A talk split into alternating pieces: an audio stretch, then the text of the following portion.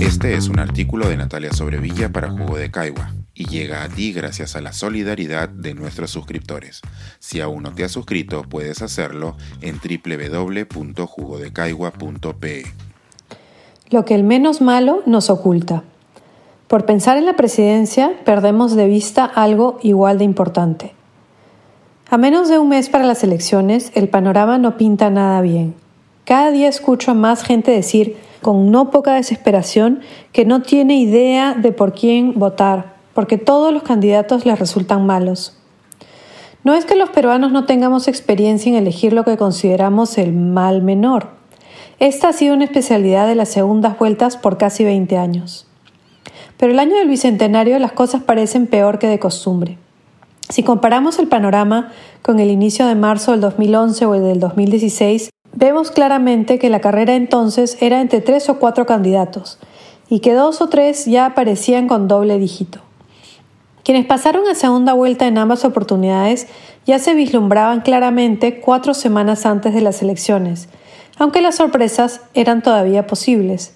La encuesta del 2011 le otorgaba 26% a Alejandro Toledo, que no logró pasar a segunda vuelta, mientras que Keiko Fujimori tenía 19% y Ollanta Humala seguía tercero con 15%.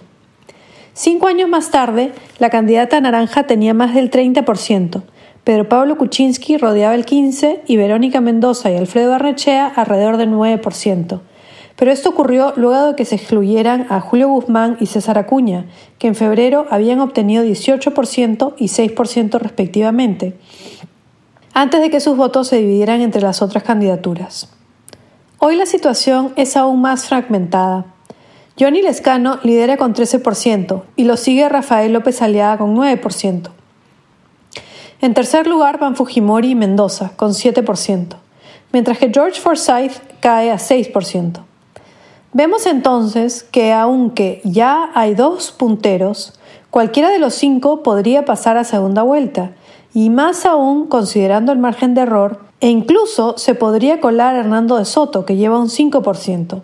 Esta vez no se ha excluido ningún candidato, y como todos corren tan cerca y tan bajo, se necesitan pocos votos para hacer la diferencia. En pocas palabras, un escenario que casi parece un sorteo.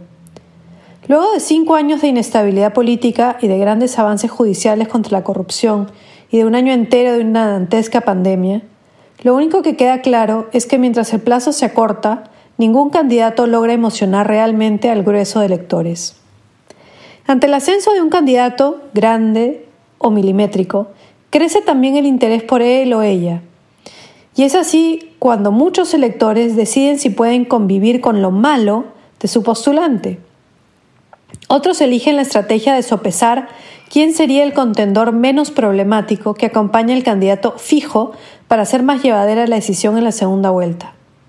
Pero mientras crece la desesperación por encontrar al menos malo, de lo que menos se habla es sobre qué clase de Congreso vamos a elegir, dado que quienes pasen a segunda vuelta no van a arrasar, que su voto de arrastre para el Congreso será probablemente igual de limitado, y que un buen grupo de electores podría optar por el voto cruzado, el escenario parlamentario se presenta mucho más complicado y preocupante, porque si algo ha quedado claro en el último lustro es que en el sistema político peruano los parlamentarios son decisivos para la gobernabilidad.